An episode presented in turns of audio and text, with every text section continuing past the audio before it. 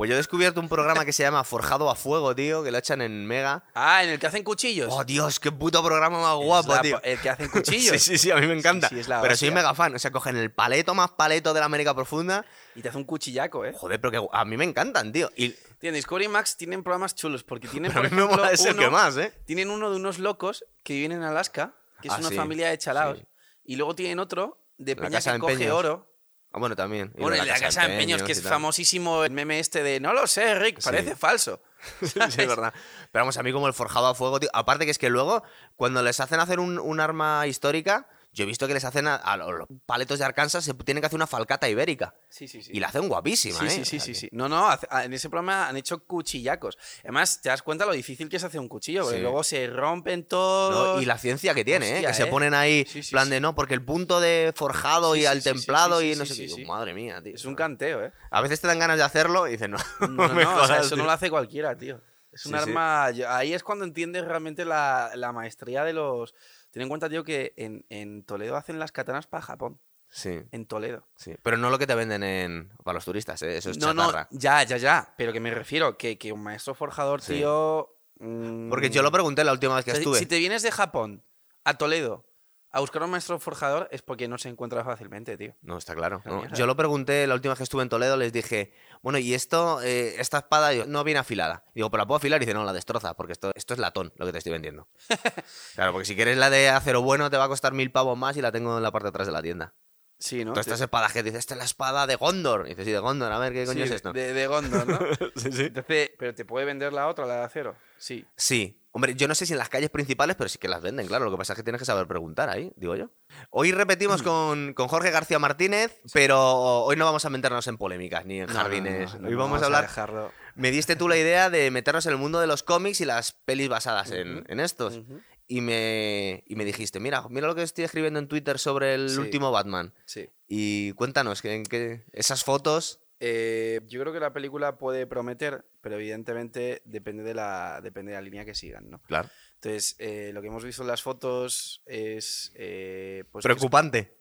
A ver, no necesariamente, o sea, puede estar- De hecho, o sea, a nivel, vamos a decir, general, eh, las fotos han tenido bastante buena recepción, ¿eh? Bueno, antes de nada, las fotos hemos visto a Robert Pattinson con, Sí, con el, con con el traje, de Batman.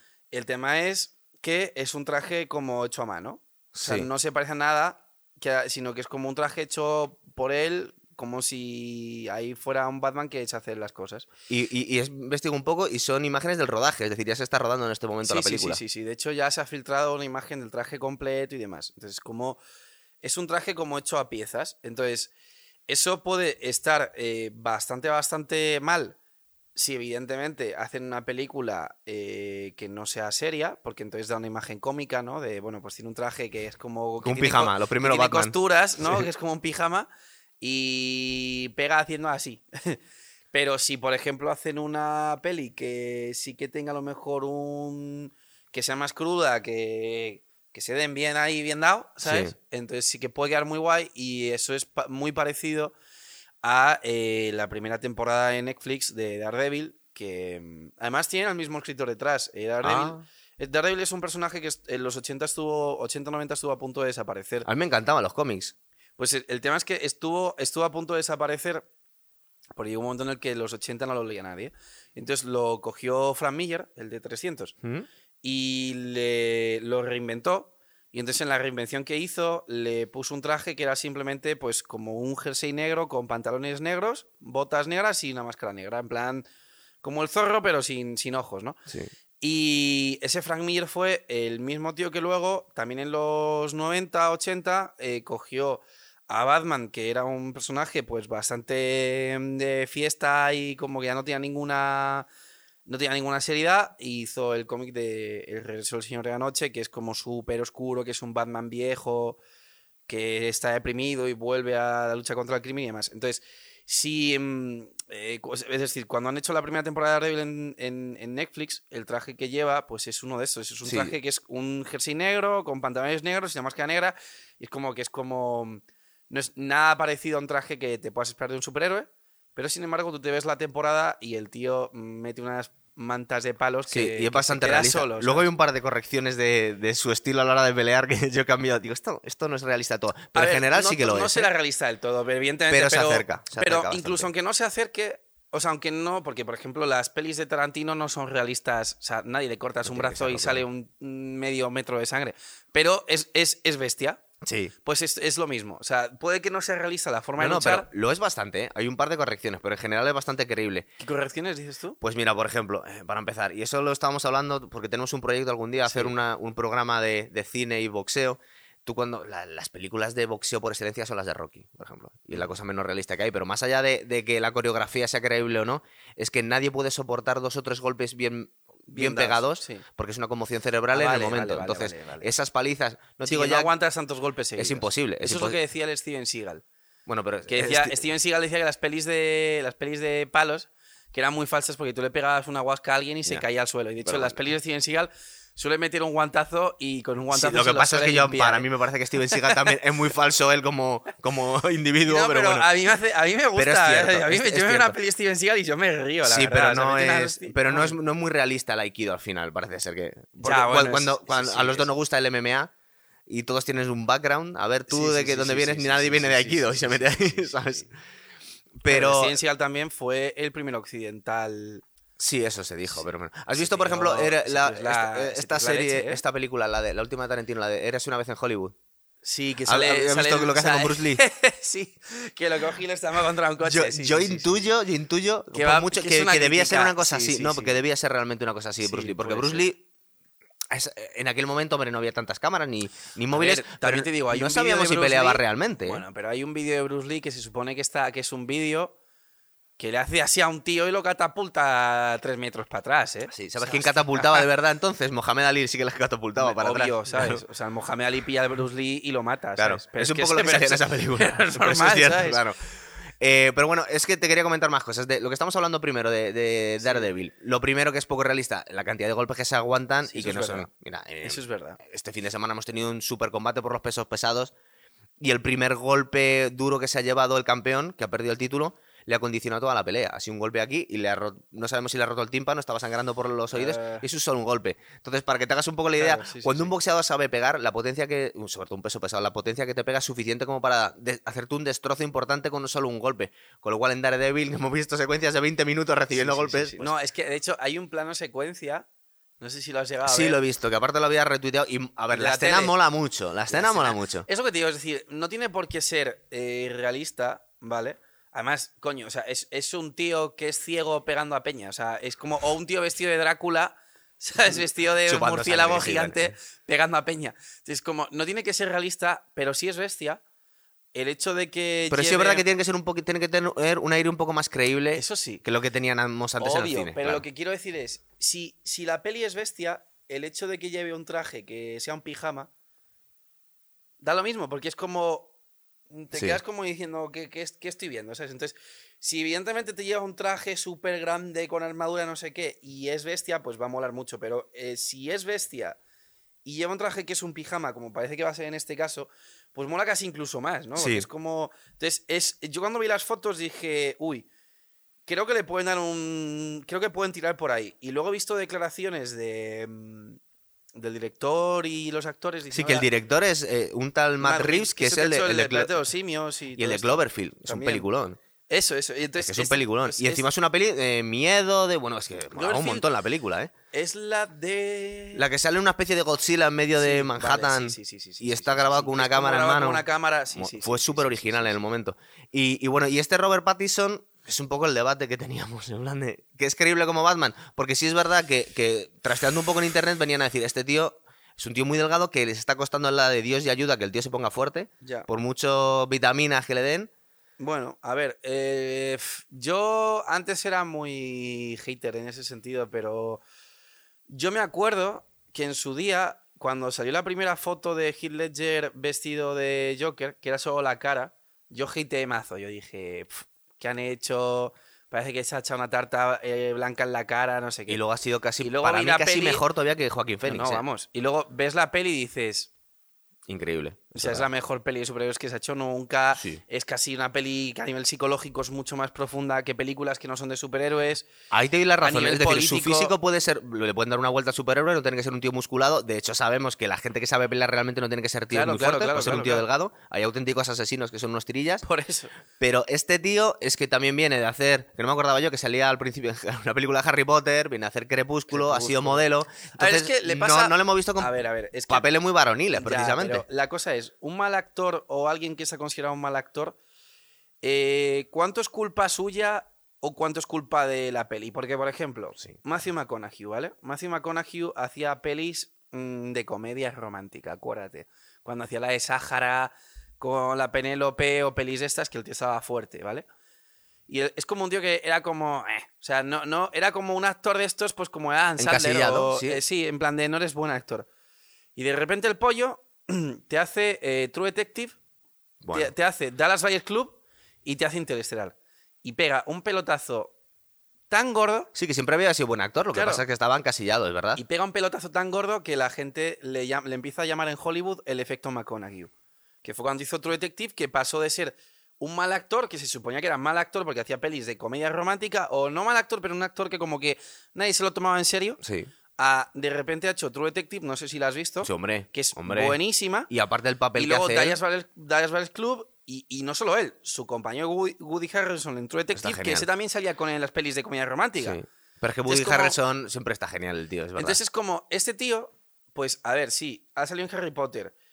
Ay, que las pelis de Harry Potter no son malas, ¿eh? Aquí No son para niños, ya está. están bastante igual. Y ha salido en Crepúsculo, pero es que Crepúsculo pues, tiene mala fama por gente adulta, pero es que son pelis para adolescentes. Entonces es como, bueno. Entonces, a lo mejor ahora hace, y de hecho la peli del Faro no la he visto. Sí, me- a mí me había comentado Jaime que no está aquí. Dice, tienes que ver la peli del faro. Vamos a ver, yo la Dicen que está empe- muy guay. yo la he empezado a ver. La he empezado a ver, no he podido terminarla.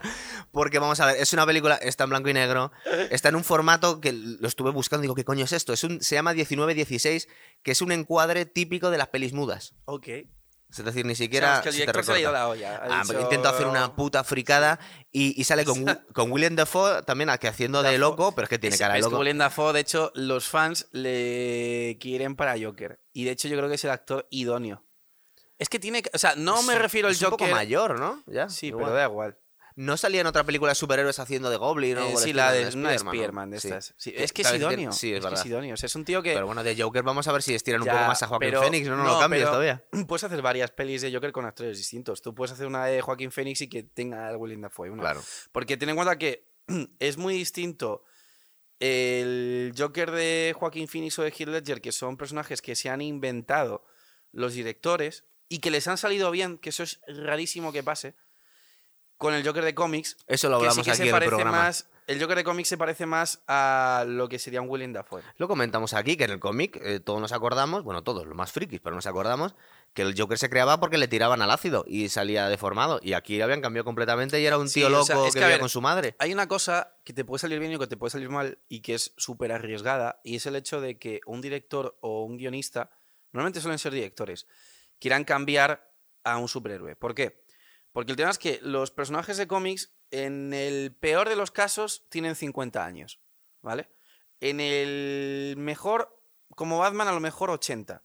¿vale? Entonces, ¿qué pasa? Que, joder, o sea, en 80 años ha habido muchos, muchos, muchos escritores y muchos dibujantes Aparte se adaptaba a los tiempos, claro. y que, y que en 80 años ha habido muchos dibujantes dándole vueltas a eso. Pum, pum, Porque pum, con pum, figuras pum, como el. Capitán América le han tenido que dar muchas vueltas para que no quedara ridículo. Entonces, porque, ¿qué claro, pasa? Claro, en- Es un cómic de los años exacto. 30, eso. Entonces, ¿qué pasa? Que si tú tienes a un mismo personaje y le estás dando vueltas 80 años, haces un proceso de, de ensayo-error constante que lo que haces es que vas puliendo, puliendo, dándole vueltas a lo largo del tiempo a un personaje durante 80 años. Entonces, ¿qué pasa? Que lo que te queda es algo que lo que queda ya sabes que es lo que funciona. Mm. Entonces, ¿qué pasa? Que si llega un director y dice, llega un director que tiene a lo mejor 20, 30, 40 años y dice, ma, yo esto me lo paso por el forro, hace una mierda.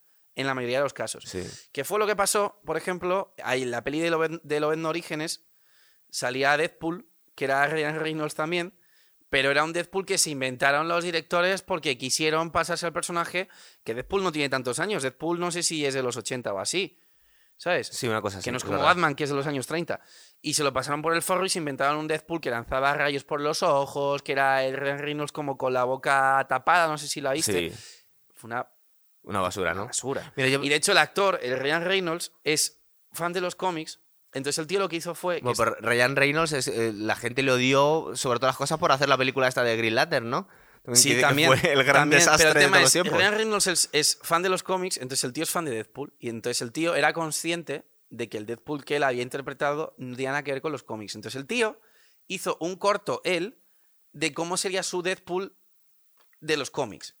Y lo filtró. Eso mola mucho. Cuando un actor es fanático de, de algún personaje. Dicen que lo ha hecho este hombre Henry Cavill con, con The Witcher. Ah, es sí, que le encantaba sí, el videojuego. sí, sí, sí, sí, Y me lo voy a, que le voy a encantaba hacer el yo videojuego que llamó a los productores de Netflix y les dijo, quiero ser The Witcher y, y, Y vaya les serie se insistió tanto que guapa. dijeron incluso en plan de que todavía ni siquiera tenían nada preparado. Claro. Y la serie está muy guay. Está ¿eh? muy guay, ¿eh? Pues ¿Verdad? el Ryan Reynolds filtró el metraje que hizo de cómo sería el Deadpool y a los fans les gustó tanto que la Fox hizo las dos pelis que hay ahora. Entonces, ¿qué es lo que- a- a dónde es a lo que voy? Si coges un personaje de 80 años, hazte lo máximo que puedas a él. Entonces, ¿qué personas, qué dos directores han cogido un personaje de 80 años y se lo han pasado por el forro y les ha salido bien? Christopher Nolan con el Joker de Heath Ledger y este tío con el Joker de Joaquín Phoenix. Que, ¿Quién es el director de Joker de Joaquín Phoenix? Se me ha Eh, no me acuerdo ahora mismo, pero es el director de Resacón en Las Vegas. Ese Yo creo que nos quedamos a cuadro. Ese Este tío. tío, Entonces, vaya cambio de, paso que ha casos, pegado. Son dos casos, pero también es que son dos casos que es que también el, la el personaje, en este caso el Joker en los dos, también te da para hacer cosas muy creativas. Claro, pero tú fíjate, estábamos, eh, lo hablamos el otro día cuando hicimos el programa de, de- del Joker. Eh, el Batman moderno podemos decir que, que se lo trajo Tim Burton casi con Michael Keaton, que fue en el año 89 y en el 92 hicieron Batman, for, eh, Batman, Batman 2. Returns, sí. Batman Sí. Returns. Hasta entonces, pues eso, eh, recordamos las series, unos tíos vestidos en pijama que salían unos golpes que ponía Poe. Sí. Y aunque no es una película realista, realista, le dio otro toque mucho más siniestro, lo que estabas comentando. Al raíz de lo que te decía de, de Frank Miller. Es decir, Sí. Batman, Batman es un personaje que en los años 60 hicieron la serie esta de Adam West, de que los golpes salían Poe y que iba con una bomba así corriendo, que era una serie Totalmente ridícula. de coña, sí. Y entonces es un personaje. Pero es que fue en general así en todo, porque yo creo que tuvo que ver con los hippies. Porque tú, por ejemplo, has visto las pelis de James Bond. Sí, claro. Las pelis de James Bond empiezan con Sean Connery y son súper bestias. Empieza muy Las bien, sobre todo para la época, ¿eh? Claro, o sea, las- tú ves las pelis de James Bond de Sean Connery y se carga gente a sangre fría que dices, Sí. madre. Y luego llega la época hippie, 70. princi- Ponen a Roger Moore. Eso es. que son más de los 60, chascarrillos. claro, y las de Roger Moore son pues como el Batman este. Sí. Luego, ya en los 80, hay otro cambio. Y entonces vuelve otra vez a la época chunga. Y entonces tú tienes al Batman de Frank Miller y en James Bond cambian a Timothy Dalton. Sí, Y pero hizo Timothy- solo una película, me parece. Hizo ¿no? dos, pero Hizo es un dos. asesino en serie, ¿sabes? Sí. O sea, es un. Es, junto con Daniel Craig, yo creo que es el más burro que ha habido. Claro, hombre, vamos a ver. Sean, Sean Connery era muy burro para la época, porque era- estamos sí. hablando de los 60, era la época de los Beatles, y este tío mataba No, a pero es que Sin Connery ya fría, un claro. poco. eh, claro, es que Sin Connery ya casi. Es como, tú sabes, la época Mad Men, Sí. luego los. O sea, va, va por pendulazos. O sea, tú tienes. El péndulo chungo primero es Mad Men, años 50. Los tíos torre peinado, las gafas afeitados, tal, las corbatas finas, el Sin Connery matando gente. Pega un pendulazo y te salen los hippies. Y la peña empieza a vestir con las solapas así de anchas, los trajes ya no son negros o azules, son marrones con corbatas amarillas, que es como la peli de la gran estafa americana, ¿la has Sí. visto? Y luego pega otro pendulazo en los 80 y te sale el Timothy Dalton. Entonces en los 80 Batman, que era, venía siendo un personaje de comedia, Sí. lo cogió Frank Miller y Frank Miller fue el que... La inspiración hizo- de, de Tim Burton. Eso después. es, Frank Miller Tim hizo el cómic este y eh, Tim Burton hizo luego la peli. Claro, mira, lo tengo que apuntar. El primer Batman moderno es del 89. Eso es, de Tim es cuando salía Jack Nicholson haciendo Joker. que fue súper criticado en su época porque cogieron también a un actor que puede pasar un poco con el de Beetlejuice. Claro, Este que puede pasar ¿dónde lo han esto con, el Pattison. Sí. Michael Keaton No Era- parecía Batman. Era un actor de comedia. Es un actor que mide 1,70 o así. Entonces, claro, la gente empezó a decir, o sea, estáis cogiendo para un tío que se supone que tiene que medir 1,90 Sí que a, un tienes una cómico, bestia. es a un cómico de 1,70 y la gente dijo, van a hacer una No, pero el tío, de el comedia. tío quedó bastante bien como Batman, ¿eh? Es de los mejores Batman Sí, que ha es habido. verdad. verdad. Sobre todo a nivel... O sea, no a lo Pero es que luego se reveló como muy buen actor, porque hemos visto la peli esta de Birdman, creo que es la que Sí, hace bueno, Michael, Keaton, es muy buen actor. buen Estuvo a punto de ganar un Oscar Sí. con eso. Es muy buen actor. Pero que me refiero que, que a nivel de interpretación es de los mejores que ha habido, sobre todo, a lo mejor no a nivel del traje, porque yo el Sí, mejor... porque mira, es que luego, luego vino Val Kilmer. Sí, claro. O sea, Y George Clooney, tío, que hicieron de Batman se también. la saga, ¿sabes? Hasta que no, pasaron años hasta que volvió a coger Nolan a- Eso es. a- al Christian Bale. Pero, o sea, a nivel del traje, a lo mejor el de Michael Keaton, pues no es tan tal.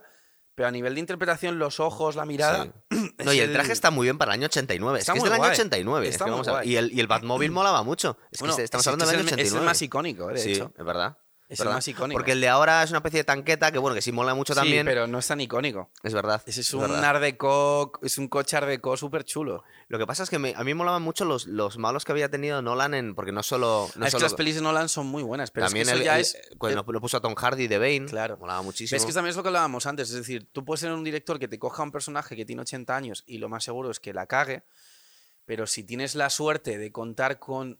Es que Nolan es un genio, tío. Hmm. Es que yo ahora mismo, ahora mismo yo creo que es mi director favorito, ¿eh? Sí.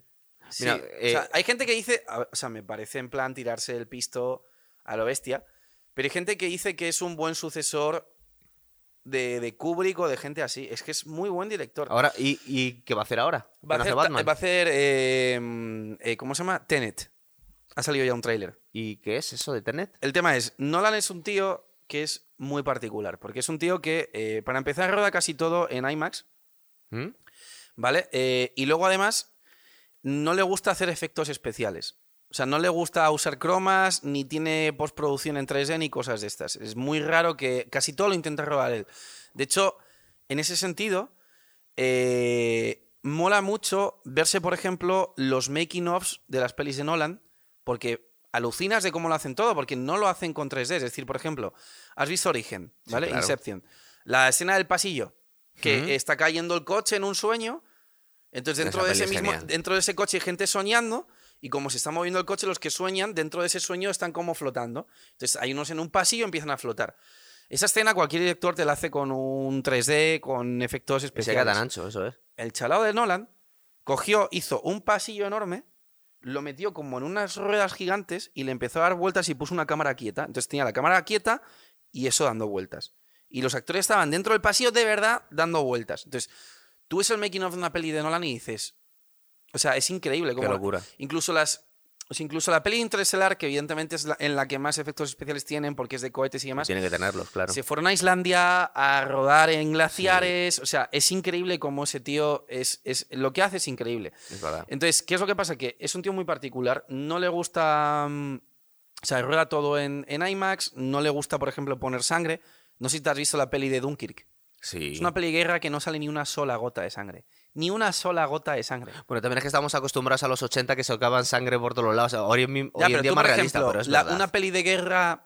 Ya, pero una peli de guerra, si es En el realista, se supone Ryan, que va a salir algo sangre. de sangre sale. es Coño, algo de sangre. O sea, en el desembarco de Normandía ves a, ves a Peña, vamos, descua- descuajeringada. Está muy bien hecha, eso es En verdad. esa peli de Nolan no sale ni una sola gota de sangre. Y es una peli que aún así lo que te transmite es todo el impacto de la guerra. Entonces, Nolan, lo, Nolan funciona de la siguiente forma. El tío lo que hace es, él busca una emoción o una sensación e intenta centrarse en transmitírtela a lo bestia. Eh, por ejemplo, em, Inception, ¿vale? Es, es una peli sobre los sueños. Interestelar es una peli sobre el amor. Eh, la de Batman Begins es sobre el miedo. Eh, la del Joker, El Cabello Oscuro, es sobre el caos. La de Bane, de Tom Hardy, es sobre el dolor. Em, por ejemplo, luego la de, bueno, la Interstellar, que fue la que hice después, sobre el amor, ¿no? Entonces, eh, y la de Dunkirk, eh, yo creo que la, es también pues, sobre el miedo, la angustia, porque es que en esa peli sientes esa angustia. Cuando estás al principio, cuando al principio de la peli el tío está corriendo, Sí. huye, o sea, vamos, es como estás histérico, ¿no? Fíjate, en ninguna película se han metido a, a decir, supongo que porque eh, no, no les gustaría. ah, Yo creo que en el relato oficial, si lo de Dunkirk lo dejó pasar Hitler o realmente fue un triunfo de los aliados. Porque siempre hay muchas teorías. Yo creo, que le engañaron, yo creo que le engañaron bien engañado. Sí. Encontré un libro de entrevistas. Bueno, a ver, le engañaron más en el desembarco de Normandía, porque en verdad en Dunkirk los, na- los nazis sabían que estaban ahí y de hecho por eso estaban escapándose. Claro, ¿les, de- Lo que ¿les que dejaron tuvieron- escaparse o no? Yo- a mí me da Yo la no sensación que creo, les eh. dejaron escaparse a No, medias. yo no, no estoy tan seguro. Lo que pasa es que también ten en cuenta. ¿Sabes por qué se dice eso? Porque en aquel momento todavía Hitler tenía. Y porque eh, luego a lo mejor estaba pensado- intentando negociar la paz y todavía con, luego con también ten Inglaterra. en cuenta que eh, luego fueron a Londres a bombardearlo con Sí, claro, pero ¿por qué no se y rindieron? O sea, claro, Puede ser, pero aún así, de todas formas, no le quita mérito el hecho Sí, de pero que... te cargas un poco la película si al final los nazis te han dejado no, irte. pero porque el hecho, o sea, el hecho de Dunkirk también, el- uno de los mensajes que transmite Dunkirk es Hombre, la solidaridad de todo el pueblo con los barcos, eso, eso, yendo para allá a sacar a sus soldados. Eso, que no sabía cómo explicarlo. Entonces, eso pasó de verdad, independientemente de que les Sí, sí, sí, dejaran escaparse claro, o no, ¿sabes? Y, y luego cuando volvían Eso tú en avergonzados la y peli la se gente... ve cuando, cuando dicen, ¿qué es eso? Y dice uno, es, es home, es casa, y salen los barcos. Eso pasó de verdad. Entonces, No, no, no, si la película está muy bien. Era, era por hacer un poquito de No, pues diablo. Nolan, Nolan está haciendo ahora una peli que se llama Tenet, eh, que se supone que es de espías. Pero es que el tema es que Nolan es un tío que eh, casi nunca le gusta decir de qué está haciendo las pelis ni nada. Ah, tú no te bien. enteras, o sea, no es un tío que te cuente muchas cosas. Y, eh, a ver, no sé si tiene que ir por ahí, pero hubo una época en la que, después de Skyfall, se empezó a decir que el siguiente director de James Bond iba a ser Nolan. Bueno, Nolan es un tío que es británico-americano, ¿vale? O sea, es, es medio británico. Y Nolan, por lo visto, es un fanático de, de James Bond. Y de hecho, en la peli de origen, cuando están al final, que hay como una base con nieve, eso por lo visto, y lo dice Ah, el se propio, parece un montón. lo dice el se propio parece un Nolan, a es una película de una- James Bond. Eso lo dice el propio Nolan, que es una imitación de una peli de James Bond. eh, sí, ¿Cuál es? verdad, pero recuerdo cuál La que hizo George Lazenby. Sí. La que hizo de- el que iba después de Sin Connery. Es verdad. Que no me acuerdo cómo se Fíjate, llama ahora en su momento me recordaba algo, pero no caía a qué. Pues es verdad, es cierto para esa Entonces, película. entonces decían, uy, Nolan sería un buen director de James Bond, tal, no sé qué. Y justo ahora hace una peli de espías. Entonces, mm, Sí, puede bueno, ser. está puede para- ser que esté comprando papeletas. ¿Sabes quién quiso siempre hacer una película de James Bond y no lo hizo al final? Steven Spielberg. Spielberg. Y se dice, bueno, aparte lo ha contado, que su 007 es Indiana Jones. Lo que pasa es que lo llevó a la época de los nazis y tal. Y de hecho, Está, está eh, eh, su forma de homenajearle es que dijo, ¿quién es el papá de Indiana Jones? El papá de Ah, Indiana Jones es. James Bond. Hostia, Claro. no Por cierto, eh, salió ayer la noticia en Twitter, horrorosa, que ¿sabes que iba- iban a hacer Indiana Jones 5? Sí. Pues que se retira del rodaje Steven Spielberg y lo va a hacer otro director que ahora mismo no me acuerdo cuál es. Pero bueno, por lo menos Harrison Ford no se va. A ver, lo mismo no es tan malo, ¿eh? No, te, no tiene Ya, qué. Ten en pero- cuenta que, por ejemplo, hicieron Blade Runner 2, no la hizo Ridley Ridley, Scott. Scott. y a mí la peli me gustó. Pero es que Ridley Scott se lleva fatal con Harrison Ford y casi vete tú a saber si no fue un requerimiento de Harrison Ford para volver. Es que Harrison Ford tiene que ser un poco especialito, ¿eh? Sí. No sé. Ridley Scott igual también. También, pero Ridley Scott me lo prefiero. También es verdad que estamos perdiendo ya los, a los directores legendarios porque van A ver. cumpliendo años y es una profesión durísima. Yo entre Harrison. Ford y Ridley Scott me quedo con Ridley Scott. Sí. Coño. Bueno, la última película está muy bien de Villeneuve porque aparte Hostia. había hecho. Había Ridley hecho- Scott es un caso único. Es, Ridley Scott es un caso de estos como tipo Tarantino. Es decir, Tarantino es un tío que no estudió cine. Tarantino, o sea, que no fue a ninguna academia de cine. Tarantino es un tío que veía cine todos los días. Se, tenía un cine cerca de casa. Bueno, y, y Y el- Spielberg, esa cosa lo tienen en común muchos claro, directores. pues. Y Tarantino, de hecho, dicen, dicen que todos los días se ve dos pelis o tres. Mm. Ojo, eh. Eh, Y Ridley Scott es un tío que entró en el cine dibujando. Es un tío que su profesión inicial era diseñador de producción. Entonces, eh, eso a mí, por ejemplo, me encanta, ¿no? Porque a mí me gusta dibujar y demás. Y entonces, claro, ¿qué es lo que pasa? Que Ridley Scott, todos los storyboards, todos los concepts, todos los diseños de producción los hace él. De hecho, hay un dicho que es, si Ridley Scott en un rodaje saca un lápiz, son miles de dólares. Si saca un boli, son cientos de miles de dólares. Porque es como va a empezar a dibujar movidas que luego va a haber que hacerlas y... Entonces, em, pues hombre, yo no sé cómo será Harrison Ford, ¿sabes? Pero también tiene fama de que hatea a varios de sus personajes porque, por ejemplo, Sí, a Han Solo Han le Solo, odia. sí. Bueno, Entonces, es que parece cambio- ser que le hicieron incluso bullying en la rodando la primera película de Star Wars a George Lucas y nadie sabía qué coño estaba haciendo ese hombre. Luego al final fue un éxito, pero en el momento no sabían qué estaba Ya, haciendo. pero el tema es que Lucas, por lo visto, les, les dijo que por si acaso no salía bien, les iba a dar o sea, los beneficios que iban a tener los actores, parte de las ganancias del rodaje. Claro. Entonces, claro, se hicieron multimillonarios. Todo, ¿cierto? Por eso no querían volver después. ¿Qué piensas tú de las de, fíjate, las de Superman? Por ejemplo, las de Superman a mí me gustaban, pero Es que yo era un chaval, pero a ver. a, mí me gustaban las de Christopher Reeve. Esto y desde explicó- entonces yo creo que nos han hecho... Esto lo explicó muy bien Stan Lee.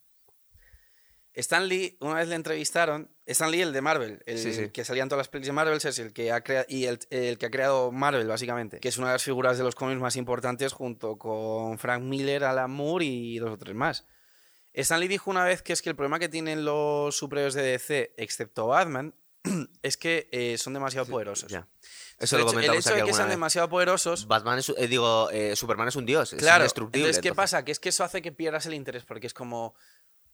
Pues sí, está volando, le va a pegar un puñetazo a uno, lo va a catapultar a dos kilómetros y solo mata si tiene un- una. parece bola de dragón eso casi al final, sí. Entonces, Bueno. dejas de, deja, de, deja de llamarte atención. Mm. ¿sabes?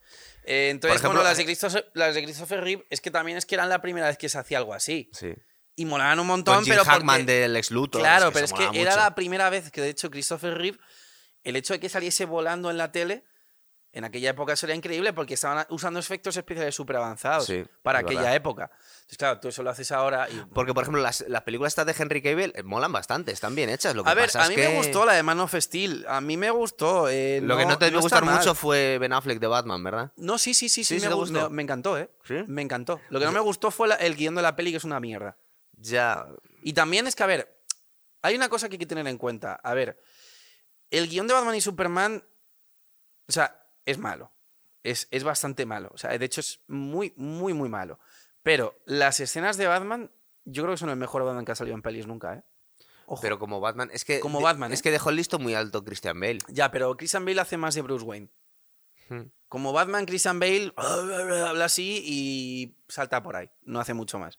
El Ben Affleck como Batman es el mejor Batman que yo he visto. O sea, la escena en la que sale de debajo del suelo, que parece una rata gigante que empieza ahí a cargarse a todos, eso es lo mejor, es la mejor escena de lucha que ha hecho Batman, o sea, una peli de Batman en la historia. Y de hecho es una escena que, que está cogida del mundo del videojuego, porque el tema es que cuando hicieron las pelis de Christopher Nolan, eh, de Christian Bale, quisieron hacer un videojuego de la, de las, hicieron un videojuego de las pelis para la Play. ¿Cuál fue? ¿El Eh, uno de Batman? Begins. Ah, bueno, bien. Pero el tema es que ese no tuvo mucho éxito, entonces el estudio de videojuegos se inventó su propia saga. Entonces hicieron la saga de Batman Arkham. Entonces hicieron un videojuego que era, eh, el primer videojuego era como un videojuego de terror, que era que estás dentro del manicomio y te tienes que liar a palos ahí. Y luego hicieron como tres más. Entonces esos videojuegos han sido bastante famosos y ahora de hecho dicen que van a hacer otro. Y esos videojuegos establecieron un método de lucha muy, muy característico que copiaron en la escena esa de Ben Affleck. de- Ah. entonces, yo, el Batman de Ben Affleck por ahora, como Batman, no como Bruce Wayne o como tal, a mí es el que más me ha gustado. Y el universo este que están ahora con el Suicide Squad, esos también están sacados del mismo universo de Eh, DC, pero- supuestamente sí, pero ya es como que como haber otro Batman, ya es otra cosa. Y de hecho, la última que han hecho, que se llama eh, Birds of Prey, Sí. que es de Harley Quinn, no la ha visto nadie. Sí, es me da la sensación que me da un poco de pereza ver eso, ¿no? Es un Y, poco para... O sea, el, Batman de Ben Affleck tiene muchas cosas. Es decir, el guion. Los, los guiones de las pelis en las que ha salido son malos. Ha salido en tres, ha salido en la de Batman vs Superman, la Liga de la Justicia, que es pésima. Y luego la de mm, El Escuadrón Suicida, que no está tan mal. Pero luego tiene otras cosas que son muy malas. eh, como que el Joker del Escuadrón Suicida es pésimo. Que es el Joker de el Joker de este Jared Leto. Sí. Eso es horrible. Eh, horrible, vamos. Y luego, por ejemplo, es que también en la pelea Liga de la Justicia la hizo Zack Snyder, que era el director de Batman vs Superman. Y de 300, me parece, ¿no? También. Sí, pero el tema es que en mitad de la peli se piró. Porque su hijo creo que se murió, le pasó algo, algo chungo. Sí que tuvo que dejar la Y peli. entonces cogieron, no sé si a Josh Whedon o a quién cogieron, para que la terminase y el tío cambió todo. Y de hecho, hay una petición bastante famosa en internet eh, que es eh, Release the Signed Cut, que es como eh, tenéis que eh, hacer, liberar el, el cut de, de De- Snyder, sí. porque por lo visto a Snyder casi que terminó la peli entera y luego el otro cambió un montón de cosas, pero la peli de Snyder está grabada. Y el propio Zack Snyder, el tío ha ido soltando en plan como para putear, ha, ido, ha ido soltando en plan eh, fotos de su, de su montaje, ¿sabes? Entonces los fans están todo el día, en, el día en Twitter, tenéis que, tenéis que mm, eh, poner el, el cut de Snyder, tal. Que aún así es mala, es decir, la peli de Batman y Superman, el momento Marta, ¿sabes? Como, mm, por favor. Pero aún así, el, como Batman en sí, es el que, a mí es el que más me ha molado. Es decir, el traje es el que más se parece a los cómics, el de, el de Ben Affleck. Bueno, también va cambiando los cómics, ¿verdad? No, pero casi siempre ha sido un pijama gris. Entonces, el, lo, entonces, o sea, casi siempre ha sido un pijama gris con los guantes negros o azules y el cinturón y la capa y la máscara. Entonces, ¿qué pasa? Que eso o lo han solucionado haciéndolo una armadura gigante, como hizo Tim Burton con el Michael Keaton, que no está mal porque el traje de Michael Keaton mola un montón. Luego le han podido dar un toque horrible, como en las pelis de George Clooney, que tenían en plan pezones Sí. y cosas horribles. Y aquí lo solucionaron tirando más por vamos a hacer un pijama, como lo que tiene Spiderman o cosas de estas, pero va a ser un pijama con una armadura debajo y entonces tiene como los pliegues es de la ropa. En las películas de, de superhéroes, cuando ponen trajes cutres, suelen ser los prototipos. Luego igual aparece con el traje definitivo, ¿no? Eso no lo sabemos. No, pero las de Ben Affleck, el traje que No, tenía la- era las de ese. Ben Affleck era ese. Y, y está bastante guay, porque es como un pijama, pero que se ve que, es una, que tiene una armadura debajo y se ven como los pliegues de la ropa. Y lo que mola mucho es que es, eh, pues eso, que es como el, el Batman de Ben Affleck, yo creo que es el más monstruoso que se ha visto nunca, porque es- tú ten en cuenta que Ben Affleck, ¿cuánto, cuánto mide ese tío? ¿1,90? Igual medio 1,90, sí. Por ahí. Pero estaba ya mayor cuando lo Sí, cogió. sí, y aparte era un tío que pero- estaba fuera de forma, estaban diciendo, diciendo Bueno, "Este pero no se va a poder puso poner en grande, forma". ¿eh? Hostia, Sí, se, se puso puso grande y se puso un ¿eh? traje que ya viene con los músculos Por puestos eso, también. por eso digo, te pone, es un tío de 1,90. Grande, se pone un traje con músculos puestos con la ropa así plegada. Es, es- yo es lo más parecido que he visto a, al Batman de los cómics nunca, ¿eh? El Batman de Ben, el Batman de Ben Affleck. No solo ya en el traje, sino en la forma de pelear. Es la escena en la que surge del suelo en un almacén, que se los carga a todos. Maravillosa. Es de hecho lo único salvable de la peli. O sea, mete una manta de hostias. Estaba, en recor- minutos, estaba increíble. recordando que las películas de Christian Bale de Batman, las peleas no son nada del otro mundo. Claro, es que ese es el tema. O sea, Christian Bale es muy buen Bruce Wayne, las pelis son muy psicológicas, pero como Batman, bueno, Sí. pues sí, pega tal, no sé qué, pero de hecho me acuerdo que la última peli con Tom Hardy había incluso memes de coña, de hay una escena en la que Catwoman hace así y le da a un tío, pero en verdad no le da y se ve como el actor se tira solo o cosas así. Sí. En cambio, en estas de en esta de Ben Affleck, la escena es una, es una burrada. O sea, es como, es como si Batman existiese, sería así. O sea, saldría del suelo, se cargaría a 15, los de la otra habitación están como oyendo los ruidos.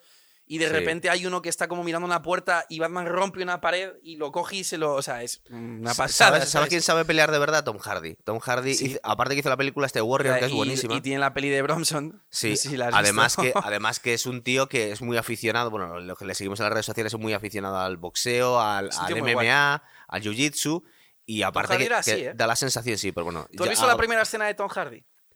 Yo la he visto. Eh, Esa no, de- lo que pasa es que recuerdo haber visto fotos y digo, a este chaval le debo haber visto En, en, la primera películas... escena en la que sales de Spielberg, Spielberg hizo dos series que son buenísimas, buenísimas, buenísimas. Para todo el que no las haya visto, eh, recomendárselas.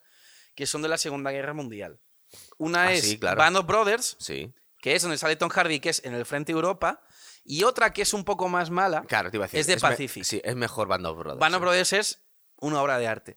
Pues en Band of Porque Brothers Con también Luis, que hace de prota, con el teniente este, el protagonista de Band of Brothers. es el de es el de la serie De esta Homeland, de, de Homeland, sí, el, el Que ahora está el en que Billions, que pelirrojo. es buenísima que la es serie. ¿Has visto Billions? No, no la he llegado a ver. Pues Que está- sale Paul Giamatti, ¿no? Sí, es buenísima, tío. Te la recomiendo. Aparte hablamos de ella en el programa de economía. Paul aquí Giamatti metemos, me aquí metimos cine y series en todo. Cuando hablamos de economía metemos la serie Billions y mola un Pues montón. la tengo que tío. ver porque sale Paul Giamatti y Paul Giamatti yo le vi en la serie de John Adams. Hace de fiscal general del estado de Nueva Sí. York totalmente psicótico y ¿El Paul Giamatti? Sí, mola un montón, mola un montón. Ese Sí, hombre, el- aparte es un el- tío gordito con Sí, cara no, de pero, pero, es, bueno, pero es muy buen actor. actor, ¿eh? Es, muy, es como, pues es un poco como el Kevin Spacey, que no tenía, era como regordete también, medio calvo, pero es de los mejores actores que ha habido nunca. De hecho, es una ¿verdad? desgracia que se lo quitaran de en medio. Que luego al final, por lo visto, era inocente, que no... Ah, sí. Bueno, Sí, supongo sí, que al final. tengo entendido. Supongo al final acabará saliendo, pero claro, igual vuelve a recuperarse dentro de 5 o 10 años y no ya. creo ya que haga más pelis. Claro. Mira, por ejemplo, eh, su serie, la última, la House of Cards, molaba mucho, Buenísima. pero molaba muchísimo, sobre todo al principio. Luego al final. Sí, no, luego ya un se de- fue, pero ese tío es muy bueno. Pues en todas las pelis que yo le he visto, actúa muy bien ese tío, ¿eh? Pues no sé, ¿quieres hablar más de esto o lo dejamos aquí? No, lo dejamos aquí, porque bueno, vamos a ver qué pasa con. Yo le doy una oportunidad, es decir, yo lo que te decía antes, yo cuando salió el Joker de Heath Ledger dije, "Pf, esto va a ser horrible, y sin embargo, pues luego mira. Eh, cuando cogieron a Joaquín Phoenix, dije, bueno, a ver qué hace, y yo no las tenía todas conmigo. Y Pero luego, Joaquín Phoenix y es luego muy ha buen sido, actor, tío. Y luego ha sido una peli increíble, Sí. increíble. Siguiente programa lo, lo veréis. Pues lo dejamos aquí, muchas gracias. A ti, muchísimas gracias.